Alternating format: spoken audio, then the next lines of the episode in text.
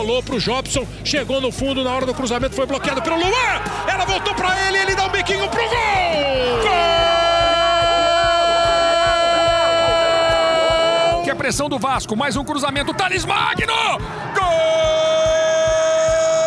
E a cobrança, Rodinei levantou na área, toque de cabeça! Gol!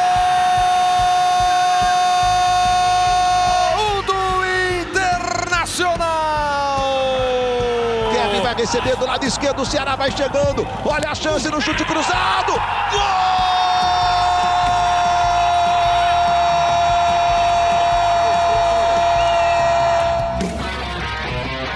Olá, queridos ouvintes, estamos chegando para mais uma edição do podcast A Mesa, a mesa redonda do GE.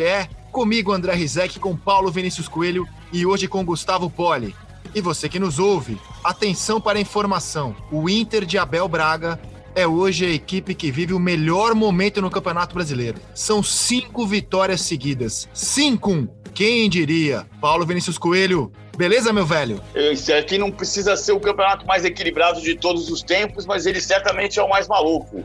Porque é o campeonato em que o sexto colocado só depende de si para ser campeão. E o terceiro colocado não. é, o, o São Paulo, líder, o Inter, vice-líder, e o Palmeiras, sexto colocado, são as três equipes que hoje dependem apenas de suas forças. Mas está tudo muito equilibrado e eu quero saber se Gustavo Poli tem coragem para fazer uma previsão aqui, visando ao título brasileiro. Fala, Poli, beleza? Minha previsão visando ao título brasileiro é que não há previsão possível no Campeonato Brasileiro. Ainda rimou, hein? Mas eu quero fazer uma previsão do outro lado da tabela. Coritiba e Botafogo não se salvam. Tá difícil. Pô, essa é fácil, hein, cara? Essa é fácil, cara. Mas eu gostei da rima. O Poli conseguiu rimar brasileiro com brasileiro. Parece a torcida do Palmeiras cantando a história do Pitbull lá. Como é que é a, a música do Pitbull que rima, rima... Como é que é a música do Pitbull, Bruna?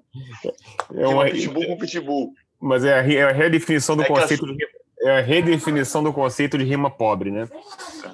É, rima louco pobre com é- louco. A música Pobre da, é o Botafogo, né, cara? É, tava vendo os scouts aqui do Vasco. É, foi o jogo em que o Vasco criou o maior número de chances de gol em todo o campeonato. Eu tava pensando se isso diz mais sobre o trabalho do Lucha, relâmpago na semana, ou diz mais sobre o desanimado, é, o já falecido Botafogo, falecido pensando em Série A, né? Porque o Botafogo não consegue dar esperança para ninguém. É. Mas vamos, vamos olhar para a parte de cima, PVC. Como é que você avalia essa questão, cara? O Inter de Abel Braga é hoje o time que vive o melhor momento do campeonato. Ele começou com duas derrotas no campeonato, né? Ele perdeu do Santos reserva, perdeu do Fluminense em casa, empatou com o Atlético Goianiense 0 a 0 aí empatou com o Atlético Mineiro em BH, quatro jogos, os quatro primeiros jogos do Abel no comando do Inter sem ganhar, aí o time engata cinco vitórias, no momento em que a torcida do Flamengo pede a forca para Rogério Ceni e o São Paulo vem de três partidas ruins pelo Grêmio na Copa do Brasil, foi atropelado pelo Bragantino no Campeonato Brasileiro, perdeu de um Santos todo remendado no Morumbi. Como é que você vê esse Inter do Abel com cinco vitórias seguidas e o Flamengo e o São Paulo derretendo o PVC? Bom, o Inter não jogou bem contra o Goiás. Ele ganhou o jogo, isso é muito importante. É, é, é muito relevante olhar por o que aconteceu, acontece hoje com o Abel porque ninguém trabalha bem todo dia. E, e, o Abel não trabalhou bem no Cruzeiro, não trabalhou bem no Vasco. Verdade que os clubes também não ofereceram condições. O Abel trabalhou no mesmo nível do Domenech Torren e no mesmo nível do Rogério Ceni no Flamengo. Ele trabalhou abaixo do nível do Jorge Jesus. E aí eh, parecia que o Abel estava absolutamente enterrado. E, e, de repente ele pega o time do Cudê, muda a forma do time jogar. Ele não, não faz o time jogar como o Cudê fazia, com pressão, com marcação no campo de ataque. É diferente, ele faz o bloco médio. Perdeu o Edenilson ontem, que é o melhor jogador do time, foi o melhor jogador contra o Ceará na quinta-feira em Fortaleza. E ele, se fosse for levar ferro e fogo, ou Abel no Internacional, tem sete vitórias seguidas. Porque o Abel tem um intervalo de quatro partidas em que ele não se sentou no banco de reservas porque estava com Covid. Então, a rigor, com o Abel no banco de reservas, o Internacional perdeu para o América, perdeu para o Santos, ganhou do América, do Boca Juniors, do Botafogo, do Palmeiras, do Bahia, do Ceará e do Goiás, seguidamente. O Inter hoje tem seis vitórias seguidas, sendo cinco no Brasileiro, e sete seguidas com Abel. é absolutamente surpreendente. E nesse, nessa sequência de sete jogos do Abel, o time tomou dois gols. Tomou um gol do Botafogo e tomou um gol do Bahia. Eu acho que nem o torcedor colorado esperava ver o time de volta à briga pelo título. Tamanho trauma que foi é, o recomeço do Inter com Abel Braga, né, pós-Cudê. Mas nunca com Eduardo Cudê o time teve uma sequência tão boa de vitórias, de resultados no Campeonato Brasileiro como tem agora. O Gustavo Poli, como é que você avalia o derretimento? Posso usar essa palavra? O derretimento de Flamengo e São Paulo? É, talvez, né? Mas é cedo, né? Esse campeonato tem muitos. Todos os times oscilam, né? O próprio Inter oscilou muito, o Atlético oscilou. Chegou que a, a hora em que o São Paulo e o Flamengo oscilaram. São Paulo parece ter sentido a eliminação da Copa do Brasil com muita força, né? E perdeu também alguns jogadores nesse processo. O jogo contra o Bragantino não jogou o Luan, né? Jogou, e aí foi um fracasso defensivo brutal, né? É, nesse jogo agora, o, e esses jogos, que ele tem sentido muito a falta do Luciano na, na, na criação, no, no, talento ofensivo e definidor. Então, assim, tem, tem esses componentes também. O time começou a sofrer que vários outros sofreram, né? Desfalques e um certo desacerto psicológico. Eu queria, antes de falar do Flamengo, eu queria falar uma coisa do Inter, porque eu vi o jogo do Inter ontem e vi outros jogos também. O Inter também está numa boa fase de sorte. Ontem, o final do jogo contra o Goiás foi um sufocaço do Goiás que o Goiás até que vem crescendo com sua dupla de técnicos. E assim, o resultado do Inter ontem, olha, foi no limite. O segundo tempo, o Goiás pressionou bastante. E, e, e, não foi uma atuação daquelas, caramba. Tudo bem que o Edenilson não jogou e faz muita falta, mas foi uma atuação bem mais ou menos do Inter. Sobre o Flamengo, é, é, é, é incrível, né? Como que o talento ofensivo e talento que o Flamengo tem não está se traduzindo nos últimos três jogos, onde ele podia ter se aproximado do São Paulo, contra três times é, quase todos os times são inferiores ao Flamengo, né? Mas bem inferiores, né? Ele empatou com Fortaleza, perdeu do, Fluminense e conseguiu perder do Ceará ontem, né? Sendo que duas dessas em casa, né? Então, assim, é, a sensação é que o Flamengo não está se encontrando. E a ironia é que o Flamengo, ao contrário, ele domina os jogos, né? Assim, fora o jogo contra o Fortaleza e o início do jogo contra o Ceará ontem, ele mandou no jogo contra o Fluminense, mandou ontem no segundo tempo, mas mandou assim de ser ataque contra defesa. Mas a, parece que as soluções criativas não estão chegando. E o Rogério começou a experimentar, tirou o Gabigol do time, não funcionou. Pedro foi muito mal ontem. Então, assim, futebol brasileiro está conseguindo equilibrar até o desequilíbrio extremo que é o talento desse time do Flamengo, né? Vamos por partes. O Poli citou as ausências de jogadores do São Paulo. Eu, eu, me parece mais fácil explicar o derretimento do São Paulo do que o Flamengo. É, o São Paulo ele fez um bom jogo, no, no, meu entendimento, contra o Grêmio em Porto Alegre, na ida da Copa do Brasil. Perdeu por 1 a 0 mas no meu entendimento fez um bom jogo. Aí ganhou do Fluminense. E aí começa uma sequência em que o São Paulo não joga rigorosamente nada, que é o jogo da volta contra o Grêmio 0 a 0 a surra que ele levou contra o Bragantino e agora a derrota para o Santos, um Santos todo remendado no Morumbi. Nesses três jogos, o São Paulo precisou do seu elenco. Ele não tinha contra o Grêmio o Reinaldo e o Luciano. O Reinaldo é o jogador de escape pelo lado esquerdo. O Luciano, não preciso nem falar da importância dele. Contra o Bragantino, o São Paulo não tinha o Arboleda, não tinha o Juan Fran, é... não tinha o Luan e não tinha o Luciano. E agora contra o Santos, o São Paulo terminou o jogo, terminou o jogo com Trellis, Gonzalo Carneiro, Paulinho Boia e o Hernanes versão 2020, que é um negócio que chega a dar pena de quem lembra do futebol que já jogou o Hernanes, inclusive com a camisa do São Paulo. Então, quando o São Paulo precisou do elenco, e todo o clube precisa nessa maratona maluca que vivemos, o elenco não esteve à altura. O querido ouvinte vai dizer, poxa, mas o Santos também jogou, que tem o elenco até inferior, jogou cheio de garotos. Sim, verdade. Mérito do Cuca, mérito da garotada do Santos, mas a análise agora é em cima do São Paulo, sobre como o São Paulo, nesses três jogos, precisou do elenco e o elenco não esteve à altura. E também me parece, PVC, que o time ficou um pouco manjado. Foi um, foi um São Paulo que não machucou ninguém, foi um São Paulo que foi facilmente anulado pelo Grêmio, pelo Bragantino e pelo Santos. Mas como é que você vê esse pacotão do São Paulo que vem de três jogos muito ruins? Jogando que o São Paulo jogou contra o Grêmio, contra o Bragantino e contra o Santos, não, não dá para ser campeão, PVC. Sem com, com o Luciano, aproveitamento de 64%. Sem ele, era de 45% antes do jogo contra o Santos. Então, o aproveitamento hoje é de 43% sem o Luciano. Mas isso indica como, como faz falta. Mas eu acho que o São Paulo está sofrendo. Que me surpreende mais é que o São Paulo está sofrendo em modelos de, em contra adversários de estilos diferentes. Ele, o São Paulo sofreu para se infiltrar na defesa fechada do Grêmio e esse retrospecto e isso aconteceu também contra o Santos. O desenho do jogo contra o Santos foi parecido.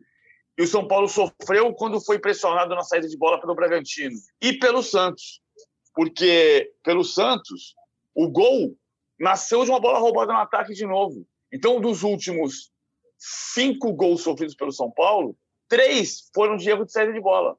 O que era um. O, o, o, o Diniz se orgulha de dizer que o time quase não sofre gols de saída de bola. Agora, isso não é verdade. Assim, é, ele perdia a bola, corria risco, não sofria gol. Os últimos dois jogos sofreu. Agora, eu acho, eu acho só que é difícil a gente falar assim. São Paulo precisa achar outra maneira de jogar, um antídoto. Estou de acordo, mas é tão difícil no futebol brasileiro. Não, uma alternativa, um né? Uma alternativa, né? Mas é que é tão difícil no futebol brasileiro você ter uma equipe que encontra um jeito de jogar, você encontrar dois no mesmo, campeonato, é muito, é muito doido para time, times que mudam tanto. É que o São Paulo tenha mudado pouco, né? O São Paulo foi quem menos mudou. Ele vai ter que voltar a jogar no melhor nível. É, encontre uma solução alternativa ou não, ele vai ter que fazer da melhor maneira possível aquilo que ele sabe fazer e não está conseguindo. E o Flamengo, Gustavo Poli? Você quer falar sobre o São Paulo? Fique à vontade, mas é, Flamengo... quais são as razões do derretimento rubro-negro? Essa é uma boa pergunta, né? Porque, por exemplo, vamos pegar o jogo contra o Fluminense do Flamengo. O Flamengo fez o primeiro tempo dominante contra o Fluminense. Fez um gol, podia ter feito mais, perdeu o gol. E aí toma um gol no início do segundo tempo, numa bola parada, gol do Lucas Claro, e não consegue se encontrar de novo. Durante algum tempo fica meio perdido no jogo, depois vai para cima, começa a pressionar, vira ataque contra a defesa e toma um gol no erro individual no fim. Ontem começou muito mal, um jogo, um jogo num calor muito grande, né, no Rio de Janeiro, no Maracanã. O Ceará começou melhor, fez o gol, um golaço do Vina, né? Uma boa jogada do El Chu nas costas do Isla. E depois o Flamengo demorou a se encontrar, mas quando se encontrou, especialmente no segundo tempo, mandou no jogo. E aí começou a perder gol, né? Pedro perdeu o gol e no final tomou outro gol. Quer dizer, é, foi um jogo clássico de contra-ataque, né? O outro time é, espera aquela bola para matar o jogo. Então, assim, o Flamengo parece estar tá batendo na mesma trave, né? O São Paulo ontem contra o Santos não foi igual ao Flamengo. O São Paulo dominou menos do que o Santos, mas, assim, teve muito mais posse de bola. Mas é aquela coisa, fica o jogo do, do Cerca Lourenço. O cara fica ali, toca a bola de um lado para o outro, 11 atrás da linha da bola muitas vezes, e, e, o time não consegue furar o bloqueio e toma um gol no contra-ataque. Então, assim, é, a, a, ironia é que o Flamengo certamente tem uma, uma, uma melhor coleção de talento do futebol nacional. Por isso eu acho muito precoce dizer que, ninguém, que, o Flamengo não tem mais chance, porque assim nesse campeonato tão bagunçado, é, qualquer coisa pode acontecer. Acho que o Galo ganhou muita, muita força né, no, né, com esses resultados, porque o Galo tá, a gente chegou também a cancelar o Galo um tempo aí atrás. Acho que o Palmeiras não chega por causa da, da maratona. O Palmeiras vai ter que fazer escolhas. É, já, você vê, esse jogo já jogou com time misto e ganhou no, no, no limite da, da, vitória né, contra o esporte. Então, assim, é interessante ver quão maluca vai ser essa reta final e, tão, e quão equilibrada. Eu também não acredito que o Inter chegue, não, tá? Agora, ontem um, um amigo meu, rubro-negro, fez uma piada engraçada. Imagina se o, se o Inter do Abelão é campeão em cima do Flamengo na penúltima rodada do Maracanã. Seria a ironia suprema do destino ou não seria? Eu já fiz uma promessa aqui que se o Inter for campeão, a gente vai fazer o seleção numa adega, todo mundo tomando vinho, porque é uma virada muito espetacular na vida do Abel Braga se isso acontecer. Aliás, a virada desse ano já é algo espetacular, né? É, o que ele conseguiu é, depois de um começo muito ruim, sendo eliminado da Libertadores, da Copa do Brasil, saindo do G4, da reviravolta que ele deu. O PVC, eu queria falar um pouco mais do São Paulo com você, cara, porque eu achei interessante esse comentário. A gente vai voltar ao Flamengo, claro é, de que já é difícil ter um jeito vencedor, que dirá dois, três, né? Mas qual o caminho para o São Paulo voltar a jogar um futebol de líder, um futebol de time que pretende ser campeão brasileiro, PVC, na sua visão? Ele não pode errar, tudo bem, ele pode criar outras alternativas de jogo, mas ele tem que fazer, ele não pode errar no que ele sabe fazer. Então você tem, e talvez isso passe, aí concordando com você que você pode ter uma alternativa, ah, é como um jogo de basquete. Você tem o Michael Jordan, que num, num dia ruim, chutou a primeira, não caiu, chutou a segunda, não caiu, chutou a terceira, não caiu, na quarta você passa a bola. Então, se você está tentando fazer a saída de jogo do mesmo jeito que você sempre faz, Até recuperar a confiança, você pode ter que mudar um pouco. Mas eu acho que o São Paulo tem que voltar a fazer no, no, no melhor estilo, da melhor maneira, aquilo que sabe fazer bem. Por exemplo, a rotatividade dos meias. Você rodar. A gente tantas vezes falou que o mérito do São Paulo é ter o agrupamento dos jogadores que mais sabem jogar. É Gabriel Sara jogando do mesmo lado do Igor Gomes, pela esquerda ou pela direita, independentemente de quando perder a bola, os dois terem que voltar cada um por um lado para fechar o espaço. Então, o São Paulo tem que, tem que, tem que chegar é, sem tempo de treino, até que nessa semana tem uma semana, né? É, tem que chegar à excelência daquilo que ele tem como maiores qualidades. Olha, uma coisa que, que vale a pena a gente prestar atenção sobre esse duelo desse momento, São Paulo Internacional. O São Paulo joga contra o Atlético Paranaense na Arena da Baixada no final de semana. E o Internacional recebe o Fortaleza no Beira-Rio. Então a chance de o final de semana que vem ter um empate na primeira posição entre São Paulo e Inter, a parte, a possibilidade do Atlético superar, é enorme. E então, na rodada seguinte, na quarta-feira, dia 20, tem São Paulo e Inter no Morumbi. Olha a pressão a que está submetido o São Paulo. A próxima rodada vai ter Palmeiras e Grêmio, para pegar os jogos dos times que brigam pelo título. O já citado pelo PVC, Atlético Paranaense e São Paulo, Atlético Mineiro e Atlético Goianiense, o Inter e Fortaleza, e o Flamengo vai visitar o Goiás. O que em outros tempos você diria, ah, tranquilo, o Flamengo vai ganhar o jogo, é um jogo fácil mas o Flamengo não está fazendo seus jogos fáceis e o Goiás tem dificultado muito a vida dos adversários, como até o Poli já falou, foi o caso da derrota de ontem para o Internacional. É, eu, as cornetas, quando o São Paulo perde, se voltam muito para o Fernando Diniz, né? Mas eu quero insistir nessa tese do elenco. Eu sempre achei o elenco do São Paulo pequeno, cara, assim, de qualidade, assim, né? O São Paulo tem um time titular muito bom que aliás levou o São Paulo à situação que tem. Mas tem, tem um momento em que todo o clube precisa do elenco. O São Paulo não precisou no decorrer do campeonato muito do seu elenco, tá precisando agora, o momento é crítico. E o elenco do São Paulo não é um elenco espetacular, né, cara? Repito, São Paulo terminou o jogo de ontem com o Trellis, o Gonzalo Carneiro, o Paulinho Boia e o Hernanes 2020 em campo. Jogadores que saíram do banco. E começou a partida com o Pablo que faz um campeonato ruim, cara, muito ruim o Pablo. Então o elenco do São Paulo tem sido, na minha visão, um grande problema para a equipe. Murici Ramalho estava acompanhando a partida de ontem no, das tribunas do Morumbi. Eu acho que é algo a ser já pensado para a próxima temporada. Melhorar esse elenco, até porque já sabemos que o São Paulo vai jogar a Libertadores da América. No caso do Flamengo, Poli, o elenco foi muito assunto, porque o Rogério é, contra o Fluminense, o Natan comete uma falha e pouco tempo depois ele tira o Natan e põe o Arão de zagueiro, né? E ele optou nesse jogo contra o Ceará pelo Gabigol no banco, que sinceramente eu acho que eu sou minoria dos comentaristas, eu acho que não tem problema nenhum tendo o Pedro na fase em que está, mas tudo bem, vamos debater. Gabigol no banco, Natan fora do time para jogar o Gustavo Henrique e o Hugo, e o Hugo Souza barrado para jogar o César as escolhas do Rogério já desde antes de a bola rolar estavam repercutindo, Poli. E você, o que achou delas? Eu acho que a questão do Hugo tem muito a ver com o jogo com o pé. O Hugo é bem é pior com o pé. O César também não é muito, muito bom, não, mas o Hugo tem tem, estava indo mal com o pé é, e tomando decisões erradas. Isso é uma opinião minha. É, Gustavo Henrique e Natan. O Natan realmente foi mal no outro jogo e o Gustavo Henrique tem o, a antipatia da, da torcida, né? É uma questão. Eu acho que o problema do Flamengo é que, na verdade, o ano do ano passado é uma é, traz um nível de comparação muito, muito, muito cruel, né? E aí, assim, você perdeu dois jogadores que faziam muita diferença também, que era o Rafinha, embora o Isla seja bom jogador, não é no mesmo nível do Rafinha, e o Pablo Mari, que deixou esse grande, essa cratera ao lado do Rodrigo Caio. Quando o Rodrigo Caio voltou, time melhorou, mas ainda tem o outro zagueiro que não, não, não, não tá no mesmo nível do Pablo Mari, né? O Flamengo tinha encaixado no passado de um jeito é, que, assim, você não viu outro time na história recente. Então, assim, aí o que acontece? O Flamengo está no terceiro técnico no ano também, né? E as pessoas, a gente culpa o técnico, né? Ah, não, não está conseguindo fazer jogar, fazer jogar. Houve uma certa unanimidade de que o Rogério iria, iria daria solução, porque o Domi não estava dando solução. E, e, a, e a verdade é o seguinte: se você governar ouvindo opinião de mídia social, ou achando que a torcida, a paixão da torcida é boa conselheira, o torcedor vai sempre crucificar alguém vai sempre ter um culpado, vai ter, sempre achar um responsável imediato, e nem sempre é assim.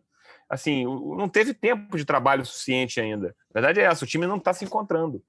Mas o time, a ironia é, o time mesmo assim perde muito gol. Sobre a questão do Pedro e do Gabigol, por exemplo. O time estava. A pressão pós-perda do Flamengo com o Gabigol é melhor. O raciocínio do Rogério deve ter sido, pô, é, o Gabigol não está 100%, eu vou botar o Pedro, porque contra uma defesa fechada, o Pedro me dá mais chance de fazer um gol de cabeça, de fazer um pivô. E em alguns momentos teve resultado. Teve um lance do Arrascaeta no início, que o Pedro fez um pivô é, no primeiro tempo ainda, mas o fato é, se não funcionar, já vem o questionamento, até porque o Flamengo tem um elenco rico, né? Agora, é engraçado você ver que mesmo esse elenco rico teve que recorrer à base em vários momentos, porque alguns jogadores contratados, como eram é, especiais em seus times, eles se sentiram muito quando jogaram na camisa do Flamengo, especialmente porque não tiveram sequência. Um já saiu, Pedro Rocha, machucou também, né? O, Micha, o Michael, então, assim, é, hoje a torcida não gosta dele, foi uma, das maiores contratações do ano do Flamengo. Então, assim, o Vitinho entra e sai. O Vitinho custou 10 milhões de euros, vamos lembrar. É um jogador que também não resolve, embora tenha feito bons jogos esse ano. É, é, quando o time não encaixa coletivamente, a gente sempre busca culpados pontuais. E o Flamengo não está conseguindo ter a mesma eficiência, simples assim. É, e, e, e, ao contrário do São Paulo, que ontem teve o Paulinho Boia jogando, aí tem razão você, você diz, o elenco não é tão amplo, o do Flamengo é, né? E por isso a torcida está tão frustrada. Está sendo um ano que vai entregar muito menos do que foi prometido, né? Provavelmente, a não ser que o Flamengo vire a, a página e consiga virar e ganhar esse título. E aí, PVC, como é que você viu as escolhas de Rogério Ceni? Eu não tiraria o Gabigol do time, não, a não ser que ele não tivesse condição física para jogar. Deixaria o Pedro Porque no banco? Eu, eu deixaria o Pedro no banco. Ah, ou ou ele está sem condição física para jogar, e aí ele entra com 25 do segundo tempo, ou eu deixaria, porque ele não está conseguindo ter ritmo. Ele não, o, o Gabigol não tem sequência. Ele, ele, entra no time, sai do time por lesão. Ele entra no time, sai do time por expulsão. Ele volta para o time, sai do time porque o, o, o Rogério tirou. Então, ele precisa da recuperação do ritmo de jogo para tentar voltar ao melhor nível dele. Agora, é evidente que se tem dois dois fuzis apontados nesse momento. Deixa eu mudar essa, essa metáfora ruim, usar uma metáfora mais pacífica. Você tem ah, os olhares da Gávea olhando em duas direções.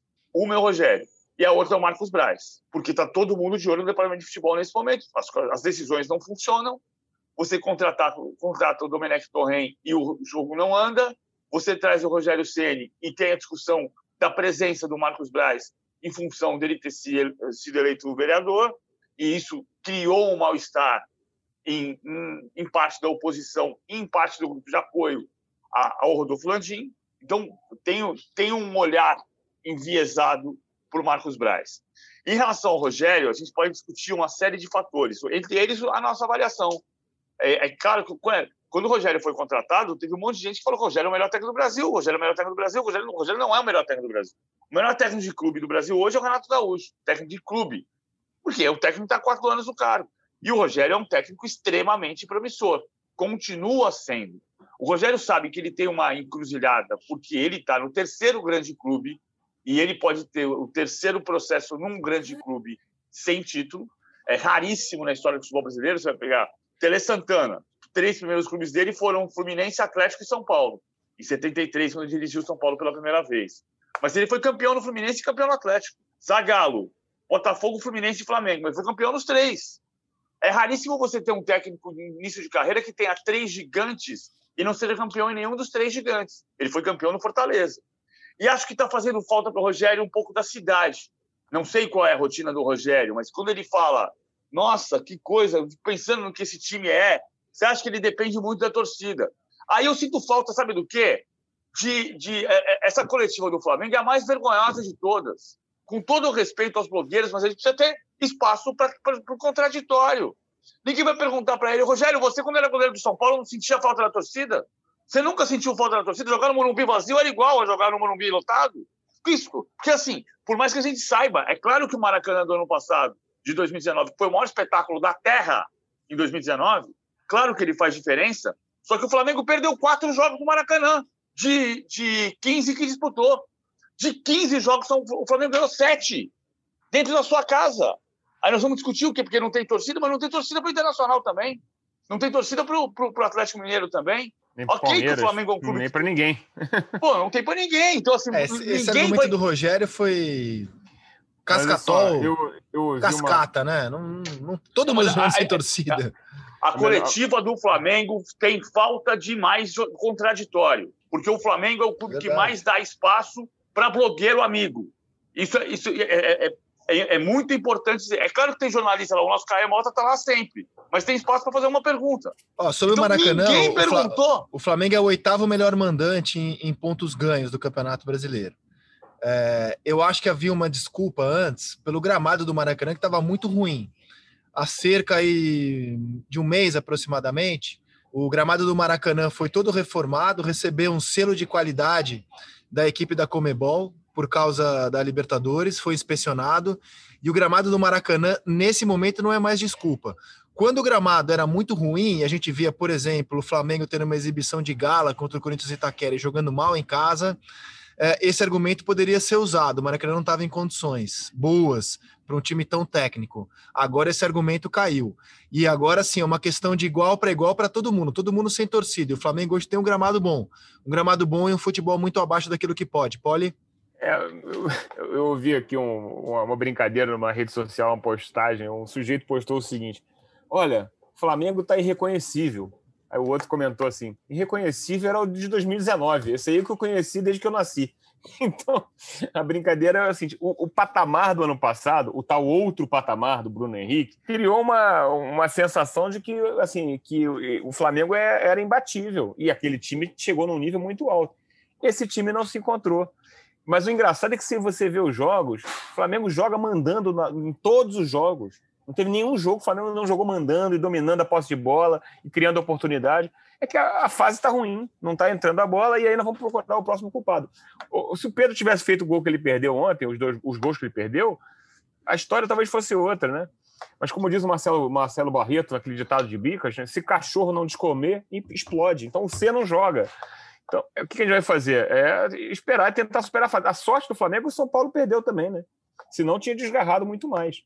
O Flamengo ainda está é. na briga, gente. O Flamengo não. não claro acabou. que está na briga. O problema é, é que o Rogério tá. tem, tem 12 jogos à frente da equipe, é, quatro vitórias, quatro empates, quatro derrotas. A equipe vem de duas derrotas seguidas. É, eu queria ter mais informação, porque, por exemplo, o que levou à queda do Domenech Torren não foi exatamente o desempenho do time. O Flamengo tinha, o Domenech teve à frente do Flamengo 64% de aproveitamento, ele estava vivo na Libertadores, vivo na Copa do Brasil, vivo no Campeonato Brasileiro, onde o Flamengo ainda se encontra vivo. Não, não foi exatamente o desempenho técnico da equipe. A apuração dos nossos repórteres, do GE, da Globo, é, explicaram por que o Domenech caiu. Estava sem ambiente com jogadores, jogadores descontentes, é, reclamando do, dos métodos de trabalho, que eram muito diferentes dos métodos vencedores de 2019, com Jesus, etc. Então, ali, a nossa opinião de comentarista vendo de fora, se devia ou não cair, passou a ser irrelevante, porque a informação falava mais alto. Eu, hoje, vendo o Flamengo jogar, é, me parece, pela minha experiência assim, de futebol, que tem algo acontecendo ali. Os caras não estão confortáveis. Tem alguma coisa acontecendo ali, mas eu, eu não sei, eu não tenho essa informação, eu não tenho essa apuração. O que eu posso falar é que, vendo de fora, o, é, eu vejo um, um, Flamengo claramente muito abaixo fisicamente. O Felipe Luiz, por exemplo, está com muita dificuldade para jogar. O time está bem abaixo fisicamente. É, isso ajuda a explicar como o Fluminense, no segundo tempo, levou a melhor em cima do Flamengo. É, o, o, o, time não parece confortável com algumas escolhas do Rogério. É, e eu questiono algumas escolhas do Rogério. Desde o começo, o Rogério priorizou os jogadores mais cascudos, os mais experientes. Ele deu pouca chance para o Ramon na lateral esquerda. Agora ele barra o Natan.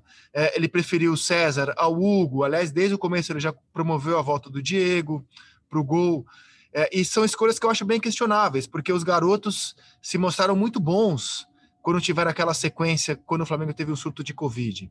Sobre o Gabriel, é que eu acho uma curiosidade, assim, eu, eu vendo de fora, eu acho normal o Pedro jogar. Eu, o Pedro tem até um, um desempenho melhor que o do Gabriel em 2020, 2021, a temporada. Eu não acho nada demais o Gabriel ser barrado, porque ele não está jogando bola para ser o titular absoluto. Mas o problema é que o Everton Ribeiro também não tá. Tem muito jogador abaixo, né? E eu queria ter um pouco mais de apuração para poder emitir uma opinião sobre o Flamengo, PVC. E você? Então, a questão física é importante. Eu, eu, eu, me incomoda um pouco que sempre que a gente tem um time é, grande, apesar de que o elenco do Flamengo é extraordinário, mas toda vez que a gente tem um time grande que não consegue jogar bem, a gente cogita que não que tem uma questão de ambiente, que os caras não estão se dando bem, que seja falta de vontade. E você tá, o que tem concretamente é não está jogando no nível que jogava. E não é nem que, o que o Poli falou. O time pressiona, o time mastiga o adversário, o time finaliza. O time finalizou 20 vezes ontem, 13 de dentro da área. Aí você vai dizer, mas o time quer entrar com bola e tudo, mas ele finalizou sete vezes fora da área. Então, ele está tentando o repertório, não está conseguindo fazer no seu mais alto nível. A questão física pode ser muito importante. Mas Também pode eu... ser importante. Diga, pode. Não, eu acho assim, a gente. É, aquela coisa, futebol é, acaba sendo sempre resultado. É, obviamente, assim, está entregando menos do que espera, mas eu estava pensando na comparação com o São Paulo. Eu vi o jogo do São Paulo também ontem, e, e, e, e é, é claro, a gente tem que ver VT, mas vi. É, o, o, cara, assim, o São Paulo parece que descobriram um jeito de marcar o, o São Paulo, né? Assim, todos o, o Grêmio quando jogou recuado no Morumbi, o Santos ontem com o time reserva, tirando espaço e evitando ao máximo o, o, toque curto, né? Tentando dificultar o toque curto e saindo em velocidade. Ontem, mas assim, também o São Paulo teve chance de gol. Assim, ontem o Brenner perdeu um gol incrível. E, e, e o, no final do jogo, o Trellis dá uma cabeçada que o goleiro do, o, é, o goleiro do Santos, João Paulo, ontem, eu, confundi, é já não sei qual, o João Paulo, né? Faz uma ótima defesa. Então, é assim, às vezes a gente também não pode se deixar levar pelo resultadismo, né? O jogo contra o São Paulo, o jogo atípico do São Paulo foi o jogo contra o Bragantino, que foi, foi, foi muito ruim. Mas ontem, assim, o, o Santos ganhou no contra-ataque, ganhou na, na, na, na, vitalidade dos jogadores e tal. O São na Paulo pressão. teve mais a bola. É. Na pressão. O gol foi de bola roubada no campo de ataque de novo. Uhum. É, aí vai chegar nos jogos, mas o bote é na saída de jogo. E você não que achou, é o... que o, não, não, achou que o Volpe deu um mole nesse, nesse a falta de reação o, dele? O Volpe tomou gol como você acusava o Rogério Ceni, né? Tomou gol é. ajoelhado.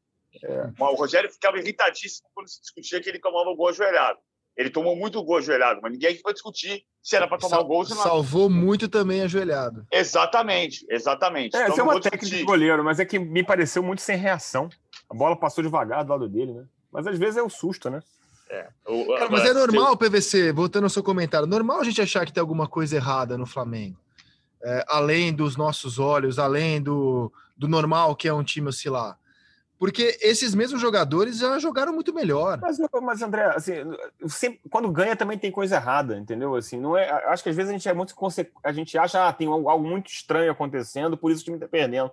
A performance do time não é tão ruim. Assim, o time massacra os adversários, a bola não está entrando.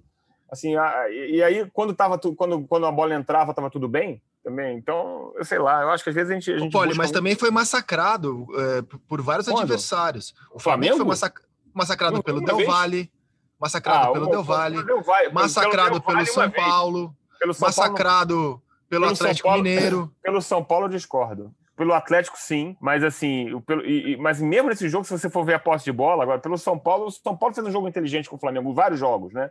Mas o 4 a 1 que o São Paulo ganhou no Maracanã, o São Flamengo perdeu dois pênaltis.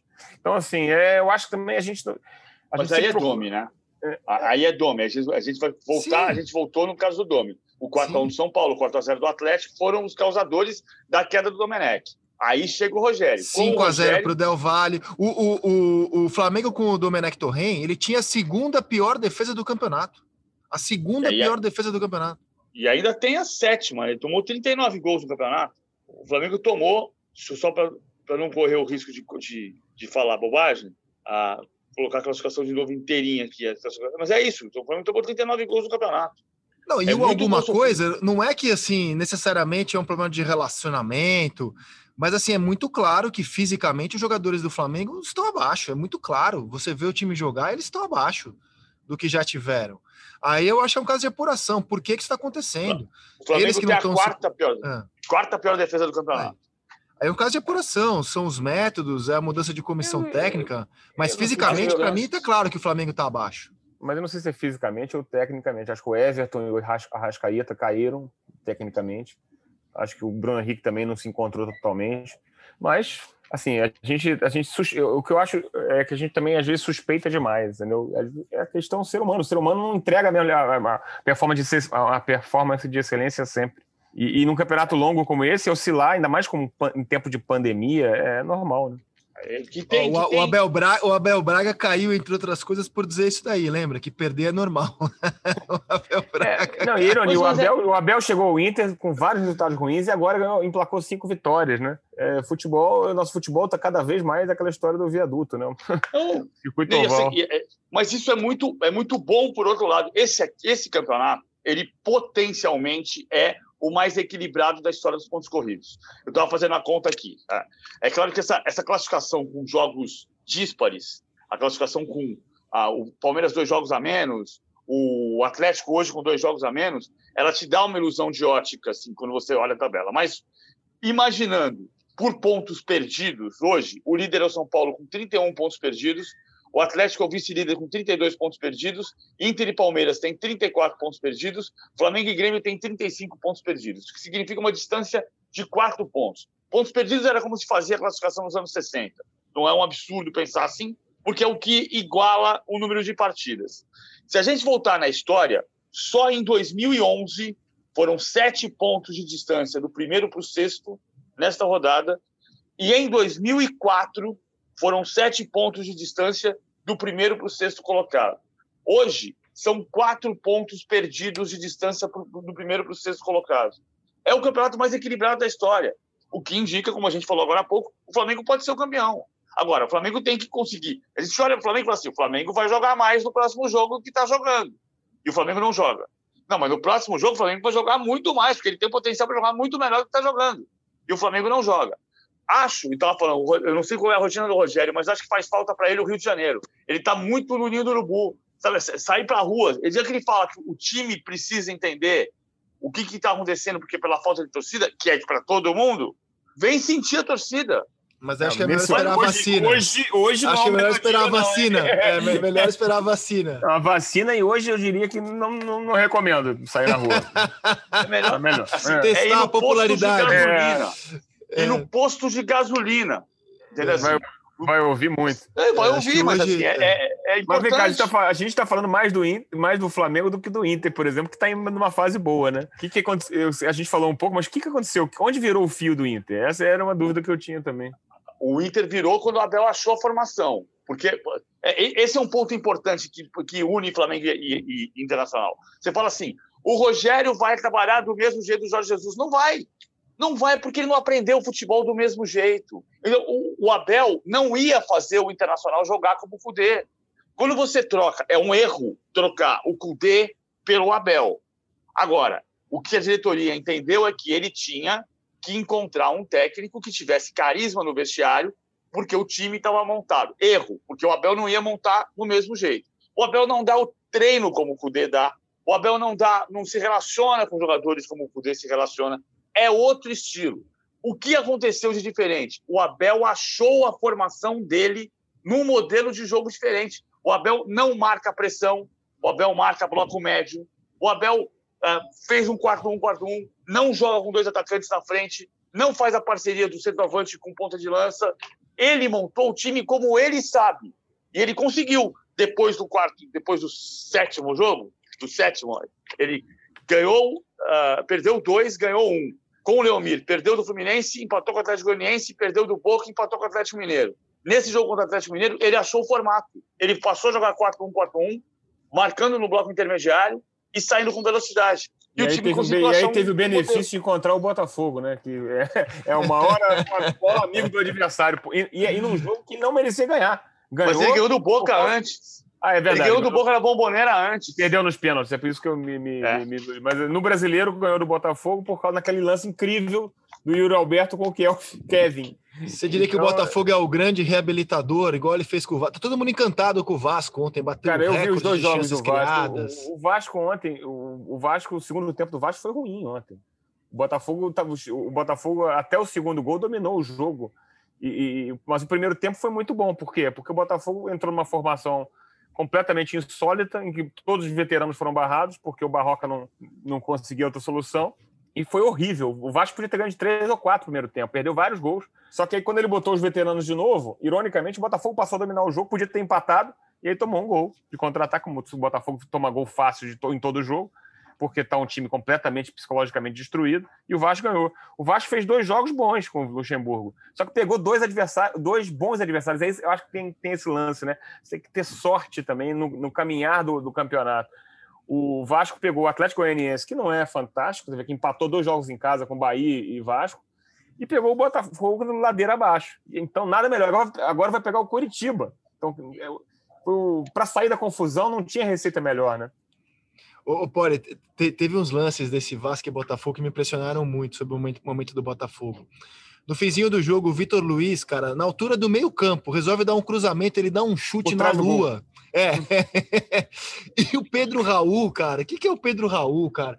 Pô, ele me enganou. No começo da temporada eu falei, caramba, o Botafogo achou um centroavante, cara que, que é o Pedro Raul, meu velho? Não, a fase é muito ruim, mas eu, e aí você, a gente tende a crucificar os jogadores. Na Aliás, o Botafogo hoje, essa semana, tá na, deve, deve entrar no capítulo 29 ou 30 do Manual do Rebaixamento. Pode anotar, vai crucificar jogador.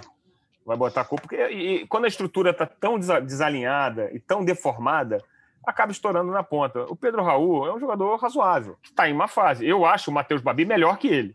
Só que o Barroca não acha. O Barroca apostou no Pedro Raul, que já jogou com ele no Atlético Goianiense. E ontem ele foi péssimo. Mas o time inteiro foi mal, né? Então, fazer o quê? O time inteiro foi... Ontem, Eu acho esses números do Vasco... Ontem o Babi, não, o Babi, o Babi não podia jogar ontem. ontem. Ontem, ainda de quebra, o Botafogo não tinha o Marcelo, o Babi e o Caio Alexandre. O Caio Alexandre é o melhor jogador o, do time. E o Foster. Foster machucou, o Luiz Otávio ia estar no lugar do Romildo e também estava machucado. Quer ver, é, essa hora tá tudo dando errado. O Botafogo, o Botafogo é um, é um, caso assim a se estudar. Segundo turno, uma vitória e nove derrotas. Só ganhou do Curitiba. Nove derrotas. No ano inteiro, 27 jogos. Não, perdão, 29 jogos. Agora já me confundi. 28 jogos, Olha. 29 jogos. 29 jogos. Faltam, faltam, não, 28 jogos, quatro vitórias. Ah, são 44 jogos no ano, 45 jogos no ano com 13 vitórias no ano. Só, só que ano. você está levando, levando é em conta o um carioca aí, né? que é. é. menos do que um terço. É menos de um terço. É o time, olha, olha aqui, ó. Gil Cavalieri, Fernandes, Davi Souza, Canu, Lucas Barros, Caio Alexandre, Bochecha, Ederson, Luiz Otávio, Fernando Navarro, Lucas Campos, Dedé, Igor Cássio, Enio, Gatito, Fernando, Marcelo Benevenuto, Carly, Guilherme Santos, Cícero, Alex Santana, Luiz Fernando, Juan, Thiaguinho, Bruno Nazário, Leandrinho, Luiz Henrique, Pedro Raul, Matheus Babi, Barran Degui, Danilo Barcelos, Varley, Juan Renato, Cortez, Honda, Lecardos, Lecaros, Kevin, Vitor Luiz, Kelvin, Foster, Angulo, Davi Araújo, Matheus Nascimento, Calu, Renteria, Souza Eber Bessa, Zé Wellison, Marcinho, Ellerson, Cezinha e Romildo. 52 jogadores no ano. O São Paulo usou 36 no ano inteiro. É o desespero, né? E você ainda mandou É mais embora. caro você mandou embora jogadores que podiam ter ajudado o Botafogo, né? Demitiu o Carly, mandou embora o, o, o Luiz Fernando, o Danilo Barcelos, o titular do Fluminense. Mas isso, isso acontece quando você tem uma estrutura muito mal alinhada, né? Agora, o Vasco não. O Vasco, mal ou bem, parece ter buscado uma solução com o Lucha. Uma solução simples, como uma solução do Abel. Alguém com experiência, que já viveu o Campeonato Brasileiro e que organizou o time. E agora, com a volta do Benítez, vai ter até algum talento para fazer o, a coisa funcionar. Eu acho que o Vasco tem grande chance de se salvar, até porque Bahia e o esporte, Fortaleza, estão querendo entrar na confusão mesmo, né? Isso que eu ia falar. O Bahia já está, né? Ele é o 17 colocado. E o esporte e o Fortaleza fazendo um esforço enorme. Vocês acham que o esporte foi muito prejudicado pela arbitragem? O lance do Rony, ele é. Assim, olhando, eu, né? Eu tô olhando o lance, não estou sabendo das últimas atualizações da regra, das recomendações, dos compêndios é. que eles mudam a cada três meses. Eu olhando o lance, eu falo, isso é pênalti. Aí Também. eu é, é, compartilhei vídeo do Gaciba explicando novas recomendações, segundo as quais, se um atleta da mesma equipe chuta a bola, ainda que o, o, o outro atleta da mesma equipe esteja fazendo um movimento antinatural com o braço, a bola bate no braço e tá saindo da área, não seria pênalti. Eu falei, caramba, então não é pênalti. Então, assim, tem argumentos para você não dar aquele pênalti, embora o bom senso, porque teve um tempo que a, que a lei de pênalti era bom senso, né? Era muito simples. Cabia ao árbitro julgar a intenção ou não, e é óbvio que isso causava distorções, mas era mais simples. Agora, para saber se é pênalti, você tem que estudar para caramba a regra, as recomendações.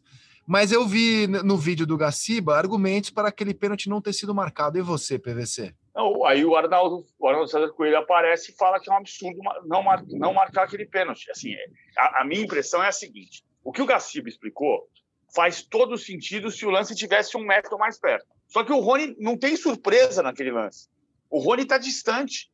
Se você, se, se o, a, a, bola é rebatida por um jogador do seu time, você está perto da bola, a bola vem no seu braço, não é pênalti. É isso que está dizendo o texto da regra. Só que o Rony está a dois metros. Então, ele, ele, ele, tenta tirar a mão. É verdade que ele tenta tirar a mão, mas a bola toca na mão dele. Ele próprio disse que tocou.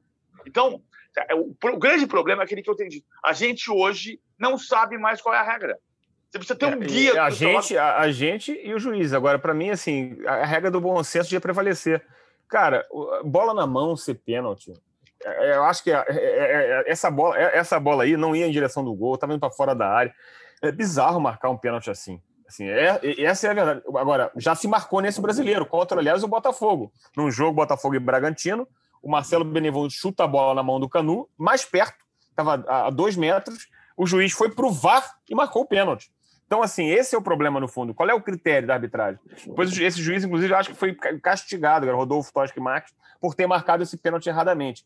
Agora, nesse jogo aí, eu acho que o juiz acertou.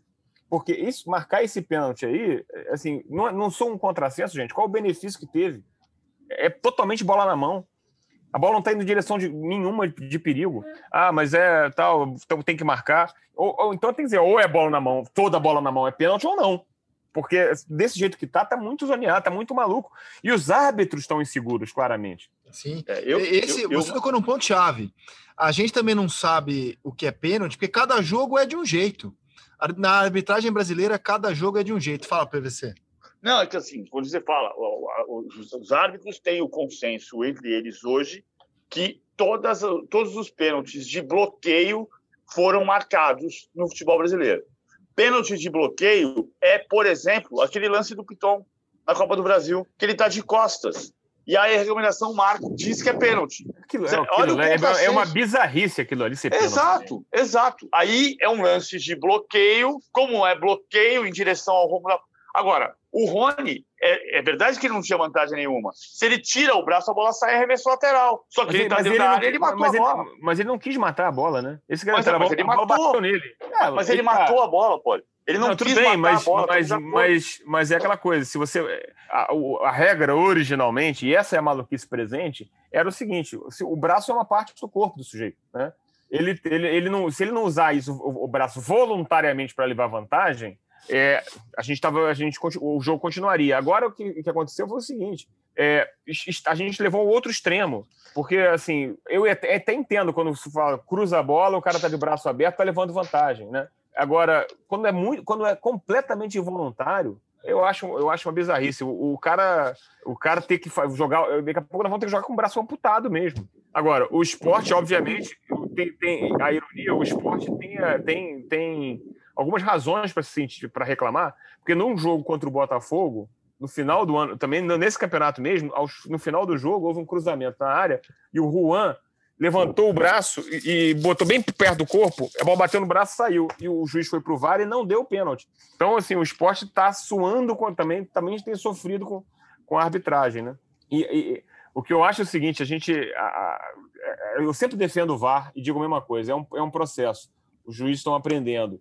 Mas o processo tem todo o processo tem dores de crescimento, né? Agora, que, que cruel o, a situação do Palmeiras, né, cara? Vivo em três competições e em algum momento a gente está especulando que ele vai ter que abrir mão de uma porque não dá simplesmente nesse calendário para jogar três, três competições. Muito cruel, é. né? Muito, muito.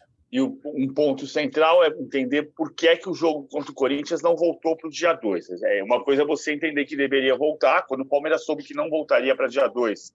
O, o Palmeiras não gostou, mas o que aconteceu foi o acordo com a Associação Nacional dos, dos dos atletas profissionais de futebol, FENAPAF, e que pediu, que quando, exigiu, quando houve 10 dias, de, as férias foram marcadas para abril, ela, ele, a federação exigiu a marcação de 10 dias de folga do calendário. É ridículo ter tido 10 dias de folga do calendário porque não parou o campeonato. Né? Então, o Palmeiras poderia ter jogado dia 29, como jogou de dezembro contra o América, dia 2 contra o Corinthians e depois continuado contra o River Plate dia 5.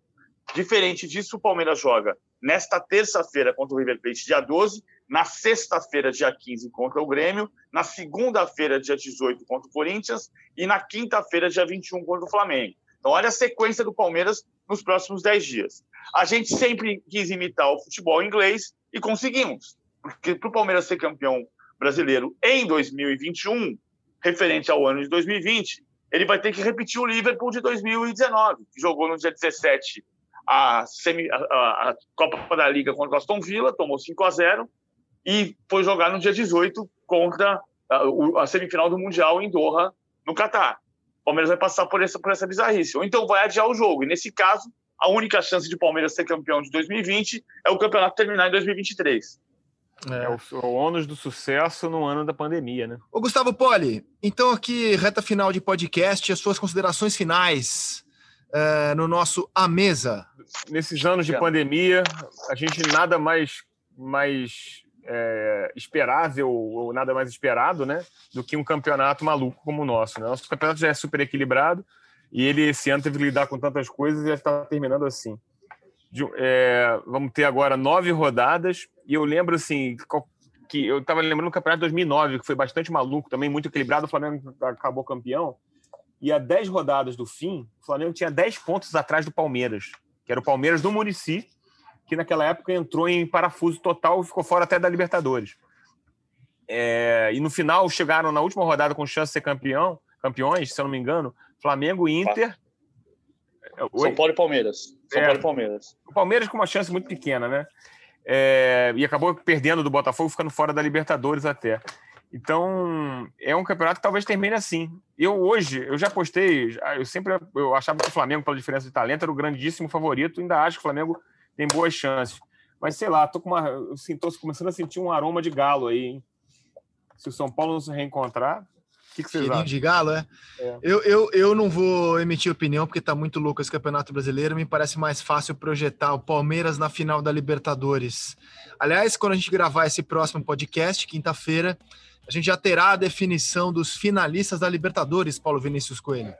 O River perdeu para o Independiente no sábado por 2 a 0 De novo, falhas da defesa. Ele montou um time com nove titulares que devem jogar, ou nove titulares que jogaram em Avejaneda contra o Palmeiras.